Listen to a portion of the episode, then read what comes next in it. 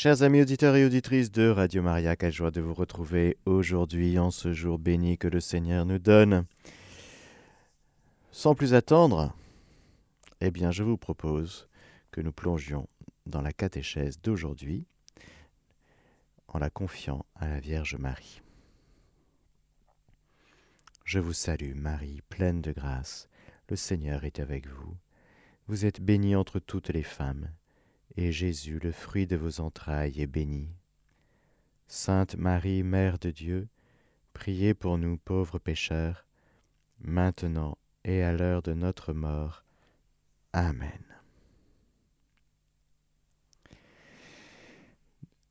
Marie, Reine des anges, priez pour nous. Nous parlons des anges, mais d'une manière particulière des anges déchus. Nous avons vu hier en introduction, dans cette petite, euh, petite série, mini-série de quelques catéchèses, sur justement les tentations, le tentateur, et toutes ces choses qui nous encombrent et qui font notre quotidien, pour apprendre à bien discerner non seulement la différence entre l'épreuve, la tentation et le péché, mais pour aussi apprendre de Jésus, bien sûr, nous le verrons, à être victorieux non seulement du péché, mais aussi de la tentation, comme nous disons dans le Notre Père, ne nous laisse pas entrer en tentation, mais délivre-nous du mal. Ce mal, c'est le démon, c'est le mauvais, c'est le diable. Voilà, nous avons vu déjà deux, trois choses sur ce personnage hier. Aujourd'hui, nous poursuivons et je voudrais rappeler quelques éléments de la doctrine catholique sur les anges et notamment les anges déchus.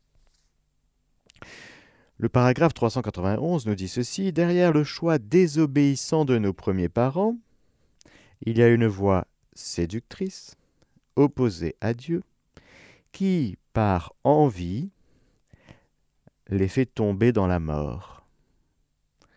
L'Écriture et la tradition de l'Église voient en cet être un ange déchu, appelé Satan ou diable. Nous l'avons vu. L'Église enseigne qu'il a été d'abord un ange bon, fait par Dieu. Le diable et les autres démons ont certes été créés par Dieu naturellement bons, mais c'est eux qui se sont rendus mauvais, concile de Latran IV en 1215. Rappelons que le mot ange, agélos, en hébreu malak, agélos en grec, signifie le messager, l'envoyé. Malak en hébreu signifie plus précisément délégué ou ambassadeur, ce qui exprime de toutes les façons une euh, vocation un rôle de médiateur, d'intermédiaire entre Dieu et l'homme.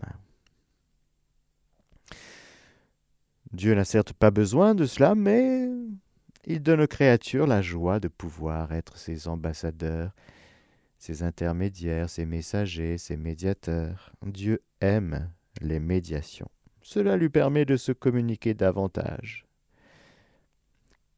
Alors, il donne aux anges d'être euh, ses serviteurs, serviteurs de son grand dessein d'amour, non seulement sur l'univers physique, mais sur l'univers euh, des êtres humains.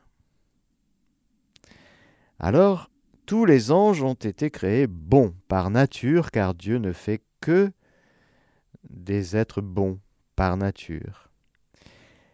Et comme nous, les êtres humains, les anges ont été créés ex nihilo, comme on dit, c'est-à-dire de rien, c'est-à-dire sans une matière préexistante. D'ailleurs, de matière corporelle, de matière de dimension matérielle, comme nous le pouvons expérimenter nous, eh bien les anges n'en ont pas, car ils sont de nature 100% spirituelle. 100% spirituels, ce sont des créatures personnelles et immortelles. Ce sont des personnes. Mais des personnes angéliques, et donc des personnes 100% spirituelles et immortelles. Ils sont, comme je le disais, serviteurs de Dieu. Comme dit le psaume 103, Bénissez le Seigneur, vous ses anges, force d'élite au service de sa parole, qui obéissez dès que retentit sa parole. Ils sont envoyés par Dieu à la rencontre des hommes. La Bible est remplie de ces anges.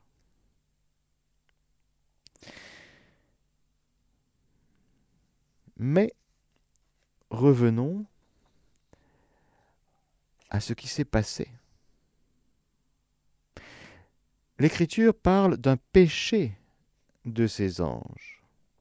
Saint Pierre nous dit, Si Dieu n'a pas épargné les anges qui avaient péché, mais les a mis dans le Tartare et livrés aux abîmes de ténèbres, où ils sont réservés pour le jugement.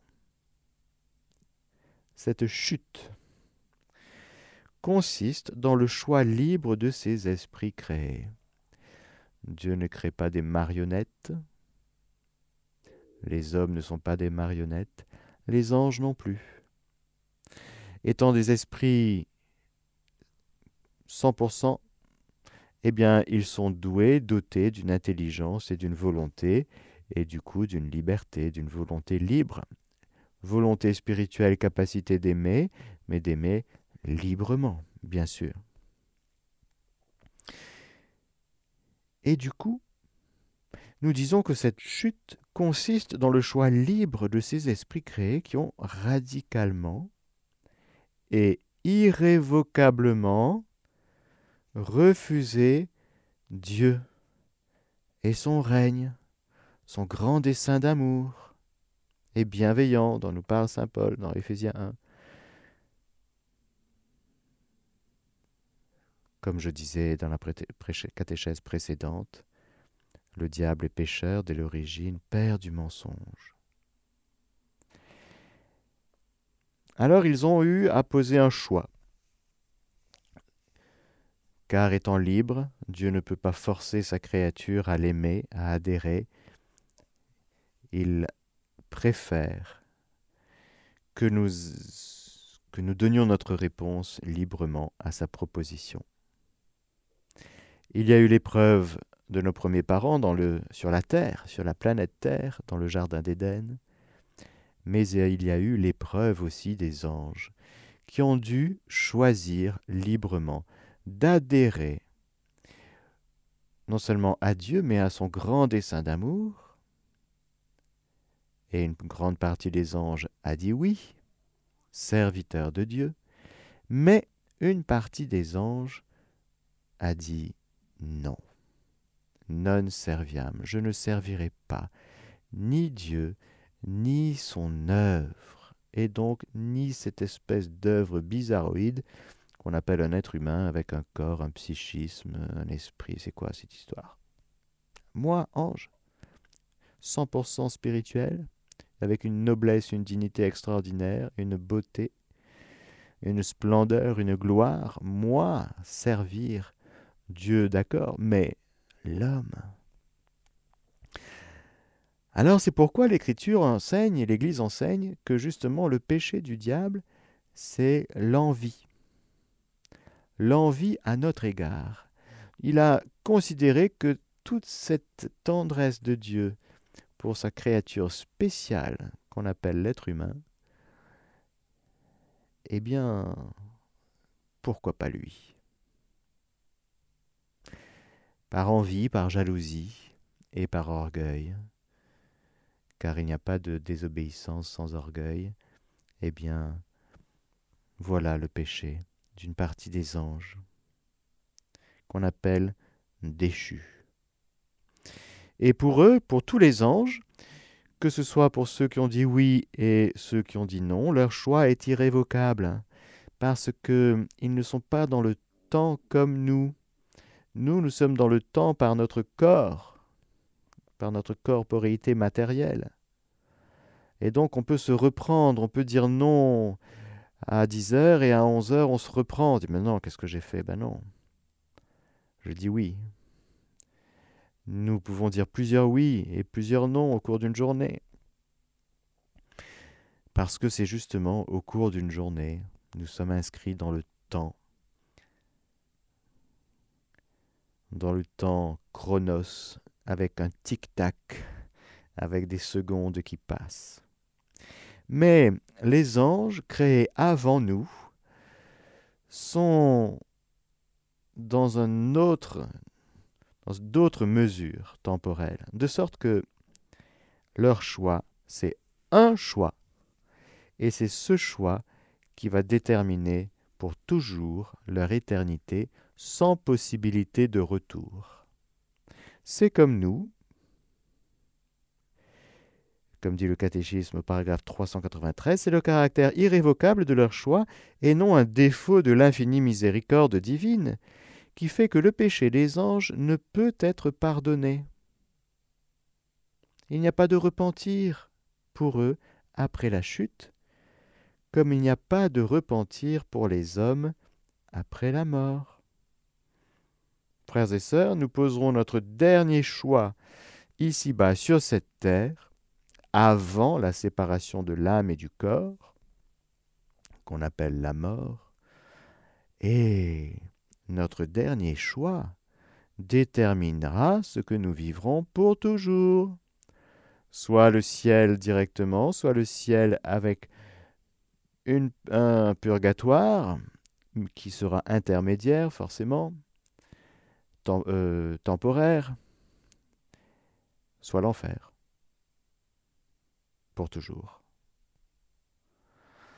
Il n'y a pas de repentir pour les hommes après la mort, car c'est à la mort, comme on dit, au moment de la mort, avant la mort, eh bien que nous posons notre dernier choix qui va déterminer notre éternité.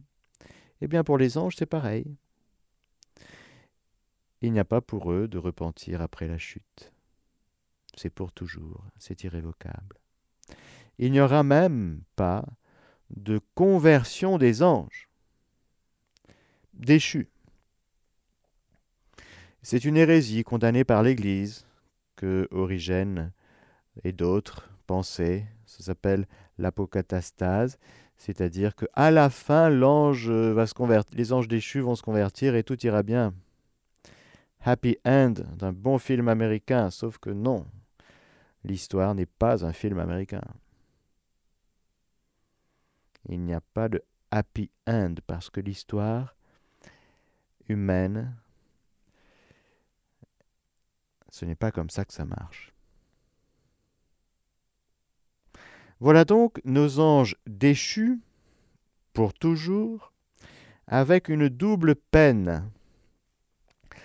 Première peine, la peine du dent, comme on dit, D-A-M, c'est-à-dire c'est la damnation éternelle, le refus éternel de l'amour de Dieu, ça s'appelle l'enfer. Ils sont en enfer. Séparation, séparés de l'amour de Dieu pour toujours. Pourquoi? Parce que Dieu est méchant? Pas du tout. Parce que Dieu est injuste? Non. Parce que Dieu manque de miséricorde? Non. C'est leur choix. Et Dieu aimant sa créature, qu'il a créée libre par amour, respecte le choix des anges comme ceux des hommes. Deuxième peine des anges déchus, c'est la peine euh, des sens, du sens ou cosmique, comme on dit, c'est-à-dire que les anges déchus vont se heurter à cet univers qui continue. Il y a les êtres humains qui arrivent, vers lesquels ils étaient destinés à être des régisseurs et des serviteurs magnifiques. Mais c'est dans ce rapport à ce monde, être humain inclus, qu'ils vont exercer leur révolte, leur rébellion, leur hostilité, leur violence. Alors qu'au point de départ, cet univers était pour eux un lieu de, de jeu, j'allais dire, de joie, ce qui est le cas des anges dits bons, c'est-à-dire nos anges gardiens. Voilà, les anges qui ont dit oui, pour eux, ils se régalent. Tout le temps, ils s'amusent en permanence. Ils sont tout le temps dans la joie et l'allégresse, ils dansent, ils chantent, euh, Sanctus, Sanctus, Sanctus, euh, et puis ils nous aiment, ils veillent sur nous, ils, ils sont extraordinaires, magnifiques. Mais voilà que il y a des anges déchus qui viennent abîmer toute cette œuvre magnifique de création et qui vont venir gêner toute cette œuvre magnifique, non seulement de création, mais de rédemption. Tout ce que Dieu fait, et puis avec ces êtres humains qui sont sur terre, eh bien, il va venir nous gêner, nous tenter pour nous faire succomber. Son but, le but des anges déchus, c'est de faire tomber l'homme dans le péché. Et ultimement, de faire l'homme se séparer de Dieu. Nous le verrons, le démon ne peut pas agir directement dans le sanctuaire de notre cœur profond. Il n'y a pas accès. Dieu merci. Il va donc s'y prendre de l'extérieur. Avant de développer, de détailler comment justement les démons s'y prennent à notre égard, disons que sa puissance, la puissance de Satan, n'est pas infinie. Il n'est qu'une créature, puissante, du fait qu'il est pur esprit mais toujours une créature. Le paragraphe 395 nous dit qu'il ne peut empêcher l'édification du règne de Dieu. Quoique Satan agisse dans le monde par haine contre Dieu et son royaume, en Jésus-Christ, et quoique son action cause de graves dommages, de nature spirituelle, et indirectement même de nature physique, pour chaque homme et pour la société, cette action est permise par la divine providence, qui, avec force et douceur, dirige l'histoire de l'homme et du monde. La permission divine de l'activité diabolique est un grand mystère, mais comme dit Saint Paul, nous savons que Dieu fait tout concourir au bien de ceux qu'il aime. Nous le verrons, Jésus va expulser les démons. Il ne veut pas que nous soyons euh, que nous péchions, il ne veut pas que nous nous laissions avoir. Et nous verrons cela, le rapport de Jésus au diable. Et aussi, il peut se servir, lui, comme Dieu, il peut se servir de la tentation que nous vivons, non seulement pour nous protéger, pour nous garder, pour nous empêcher d'y entrer, ne nous laisse pas entrer dans la tentation, mais délivre-nous du mauvais. Non seulement il nous délivre, mais il permet que nous traversions ces épreuves et ces, tentations pour qu'à l'occasion de tout ce rapport compliqué avec euh, le diable, eh bien nous puissions, par permission divine, nous puissions grandir. Nous le voyons par exemple dans l'histoire des saints, Padre Pio, mais d'autres. Ils se sont fait vraiment attaquer par le diable. Non seulement ils n'en avaient pas peur, ils faisaient peur, eux, au diable. Et on raconte cette histoire que, alors que Padre Pio se faisait frapper par le diable, lui disait Continue, tu es en train de fabriquer un saint. Parce que si Jésus ne l'avait pas chassé, il avait permis. Et du coup, Padre Pio, qui était déjà saint, eh bien, il disait, ben continue, qu'est-ce que je te dis, toi? Tu es en train de fabriquer un saint, c'est-à-dire qu'à chaque fois que tu tapes, moi je vais vers Dieu. Donc, euh, ce qui augmente la rage du diable, ce qui augmente notre euh, sainteté. Ce qui ne veut pas dire qu'on ne doit pas chasser le diable, nous y reviendrons. Disons, pour terminer, lorsque nous parlons de la puissance du diable, c'est que son pouvoir ne dure qu'un temps. Rappelons que les démons seront enchaînés pendant le millénium.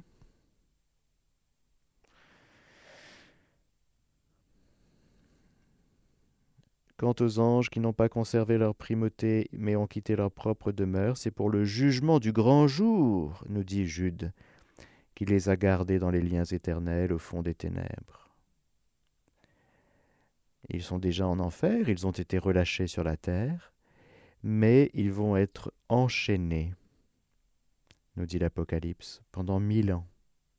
Et nous connaîtrons sur terre un temps de paix prophétisé à Fatima par la Sainte Vierge, mais surtout enraciné dans l'Écriture. Nous connaîtrons ici-bas, sur cette terre, le règne de Dieu, c'est-à-dire plus qu'une présence de Dieu que nous connaissons déjà. Nous connaîtrons davantage et d'une manière puissante le règne de Dieu. Car si Dieu, si Jésus est sauveur, rédempteur, il est roi. Et il convient que le roi des rois, le seigneur des seigneurs, règne ici-bas sur la terre. Le règne du Christ, ce n'est pas une idéologie politique, c'est une réalité révélée. Nous connaîtrons cela sur la terre. C'est l'accomplissement de la prière du Notre Père, que ton règne vienne sur la terre comme au ciel. Dieu règne au ciel. Dieu veut régner sur la terre et c'est un chemin pour chacun, chaque personne qui accueille Jésus dans sa vie, dans son cœur, qui lui demande de régner tous les jours, eh bien c'est un règne qui gagne jusqu'aux extrémités de la terre, qui prend de plus en plus de place. Le royaume de Dieu, c'est une réalité, c'est vrai, ça gagne. Que cela sera-t-il, frères et sœurs, lorsque le diable sera enchaîné Eh bien, nous découvrirons avec euh, heureuse stupeur à quel point nous étions sous influence non seulement dans nos vies personnelles, mais dans nos vies familiales, ecclésiales, humaines, dans nos sociétés humaines, dans nos organisations, dans notre manière de vivre ici-bas. On se dira, mais qu'est-ce qu'on a fait? Ah, En fait, on était sous influence.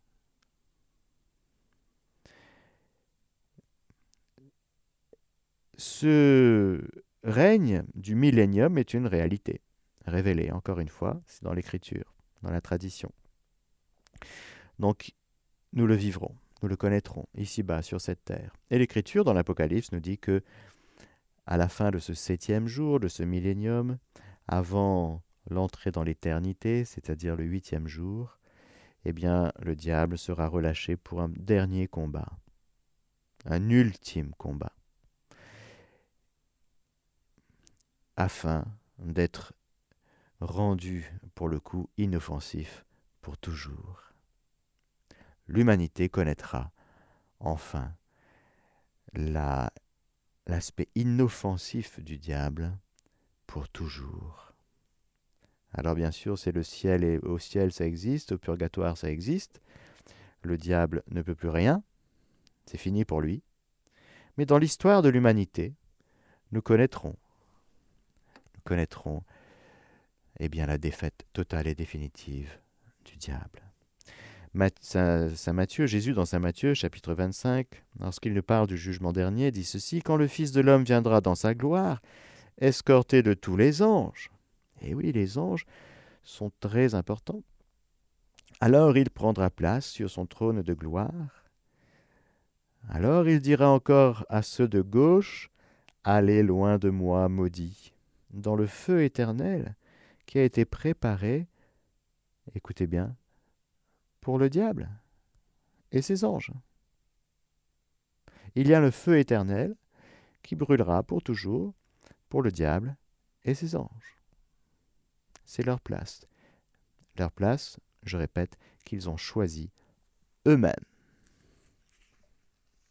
Ce n'est pas la faute de Dieu, ce n'est pas un défaut de sa miséricorde et de sa bonté, mais Dieu est juste et il est juste de respecter le choix libre de quelqu'un, même si cela nous blesse, même si cela nous fait mal, même si cela nous fait souffrir. Aimer quelqu'un, respecter la liberté d'une personne fait partie de l'amour que nous portons pour cette personne.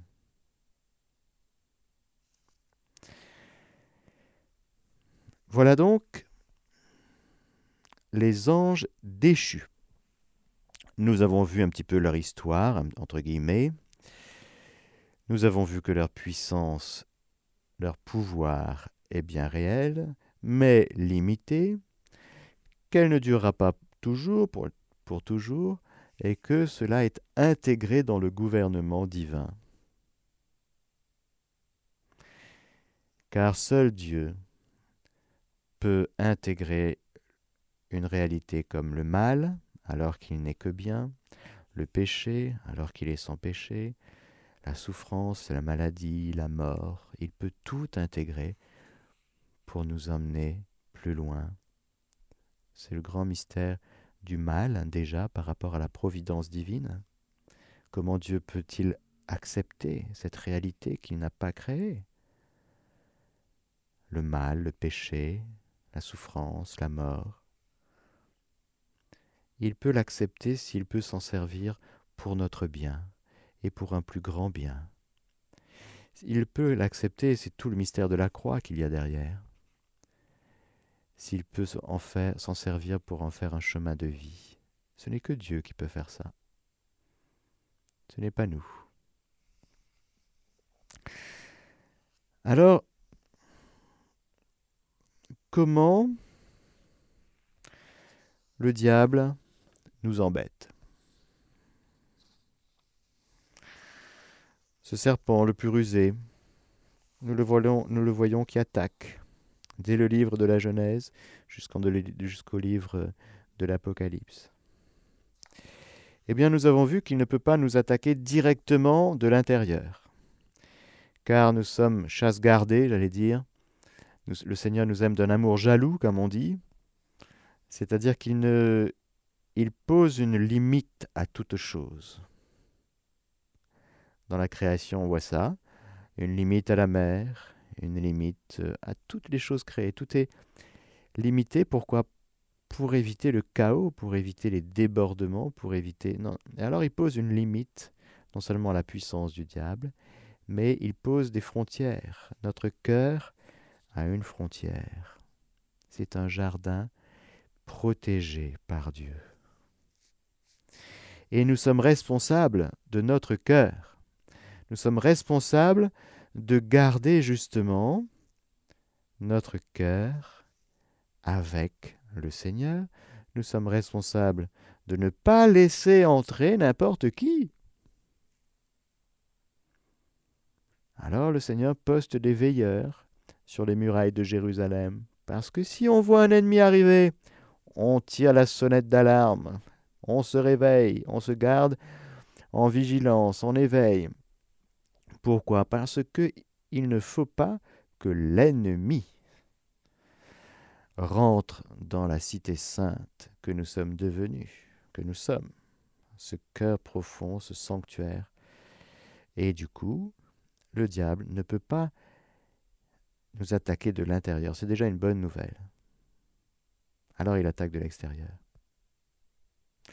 Je voudrais avec vous, dans le peu de minutes qui me restent, vous rappeler deux, trois euh, éléments, j'allais dire d'anthropologie, pour bien comprendre lorsque nous allons parler des attaques, démoniaques et de la tentation plus précisément, nous ne parlerons pas ni de possession ni d'infestation, car figurez-vous que les possessions et les infestations sont très rares.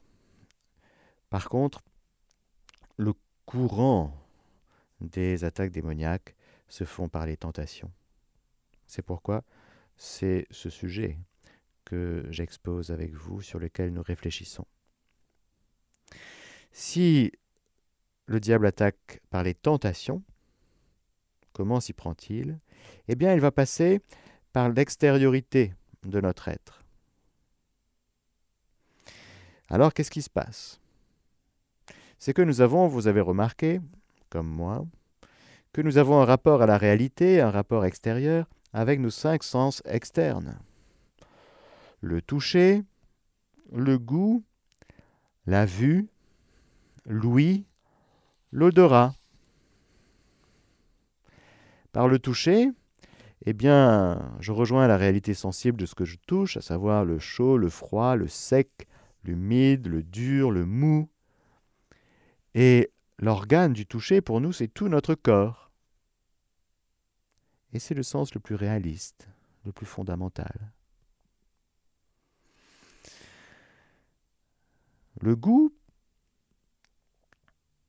c'est la saveur, l'objet du goût. L'organe, c'est la langue.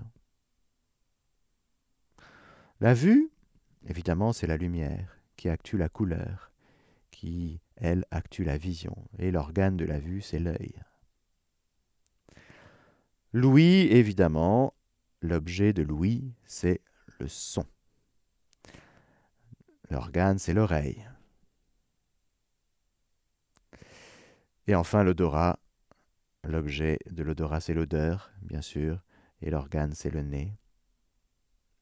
Voilà donc nos cinq, pardon, sens externes qui travaillent évidemment avec tout notre être, avec toute l'intelligence pour connaître les choses, passent par ce rapport au réel, mais ce rapport extérieur que nous touchons, que nous goûtons, que nous voyons, que nous entendons, que nous sentons.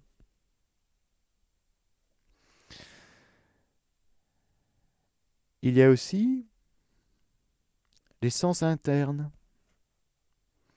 Quatre sens internes.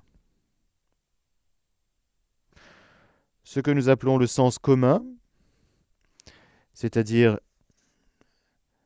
une dynamisme interne que nous avons, qui collecte les informations des sens externes, toucher, goût, vue, oui, odorat, et qui saisit les rapports, par exemple, si je dis chocolat, il y en a qui salive. J'ai juste dit chocolat. Et ça y est, vous êtes parti. Vous imaginez le chocolat là-bas, surtout un vendredi de carême. C'est pas bien, Père Mathieu. Hmm. Mais comment ça se fait? C'est que vous avez fait un lien entre ce que j'ai dit, la réalité de ce que vous connaissez déjà, le chocolat, vous avez une expérience de chocolat, vous avez aussi le souvenir, la mémoire de l'expérience que vous avez eue du chocolat. Et puis, comme vous avez un sens externe qui s'appelle le goût, vous avez une certaine expérience du goût du chocolat. Mais j'ai juste dit chocolat. C'est passé par votre oreille. Vous avez entendu le mot. Et déjà, il y en a qui salivent. C'est fou ça. Comment ça se fait? Sens commun. Vous avez un sens interne qui s'appelle sens commun. C'est comme ça qu'on l'appelle. Vous avez bien sûr une imagination. Ouh là là là là, l'imagination, très important. C'est un sens commun dont l'objet est la représentation. Ce n'est pas la signification, c'est la représentation par les images. Vous avez une image de la réalité. Quand j'ai dit chocolat, vous avez vu une image l'image d'un chocolat, d'un carré, d'une barre, d'une tablette. Votre imagination va donc garder les images. Vous avez aussi une mémoire, troisième sens interne.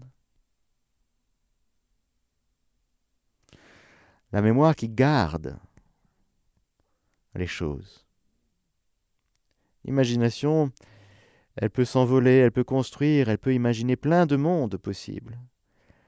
Elle n'est pas du côté de garder, conserver. Elle est du côté je construis des choses, je construis des scénarios. Et dernier sens interne, le quatrième, qu'on appelle en philosophie la cogitative. C'est-à-dire, la cogitative, très important, c'est ce sens interne qui nous permet de sentir les choses. C'est une connaissance qui nous permet de discerner le bien sensible qui nous convient. C'est ce qui fait qu'on sent une situation. Là, on est dans le domaine sensible. Hein. On sent un lieu. dans un lieu, hmm, je me sens pas bien dans ce lieu.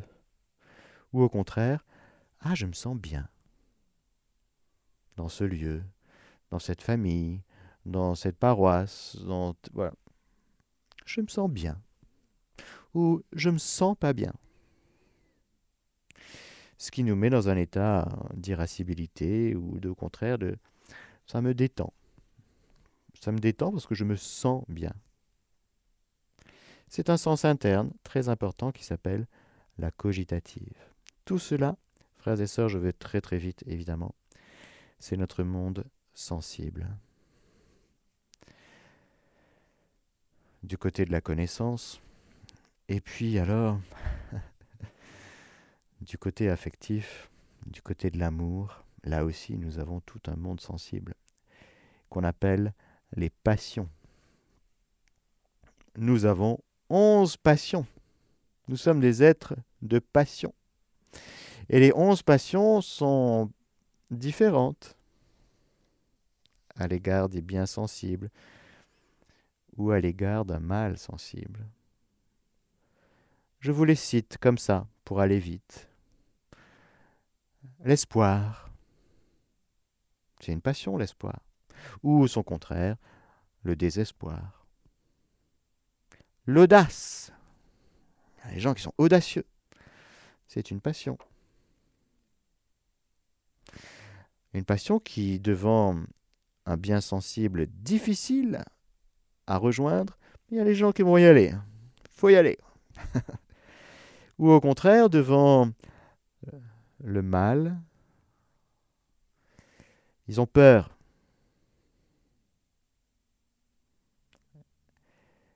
La peur, frères et sœurs, retenez bien ces, onze passions, parce que lorsque nous parlerons dans la prochaine catéchèse, du coup, justement comment le diable s'y prend, il va jouer avec tout ça, avec notre espoir et notre désespoir, avec euh, notre audace.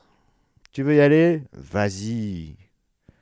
Mais surtout, sois très imprudent. Ne prends aucun moyen. ne réfléchis pas trop. Vas-y les yeux fermés, oui, oui, vas-y. Comme ça, tu te casseras la figure. Hein Je te récupère après la petite cuillère ou la peur qui immobilise, bien sûr.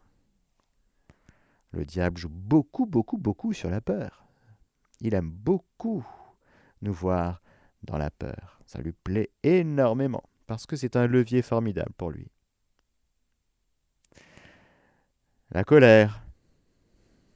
La colère fait partie des onze passions.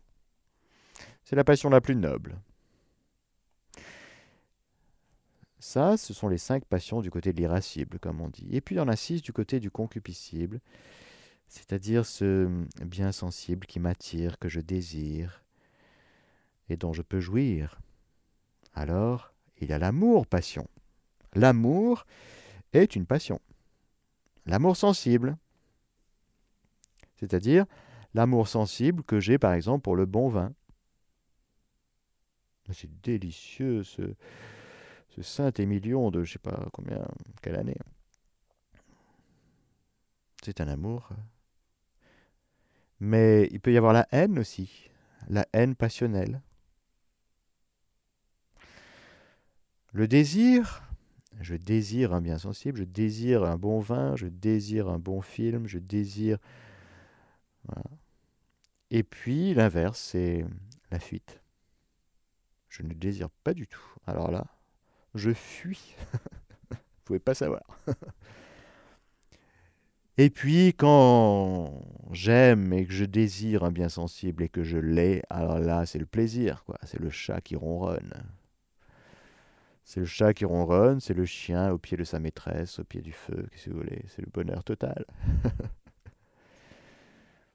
Mais l'inverse du plaisir, c'est la tristesse, c'est-à-dire que j'ai désiré un bien que je n'ai pas réussi à avoir alors je suis triste. Vous voyez, frères et sœurs, onze passions. Pouf Avec quatre sens internes, cinq sens externes. Avec tout ça. Tout ça, c'est ce qu'on appelle le monde, notre monde sensible. nous sommes des êtres sensibles. À la différence des anges et du diable, qui lui n'est que 100% spirituel, nous, nous sommes spiritualo, psycho, corporels. Avec tout ça, le Seigneur nous emmène au ciel. Avec tout ça, le diable veut nous emmener en enfer. Il y a donc un combat, et c'est ce dont nous allons parler lors de la prochaine catéchèse. Que le Seigneur Tout-Puissant vous bénisse, le Père, le Fils et le Saint-Esprit. Amen.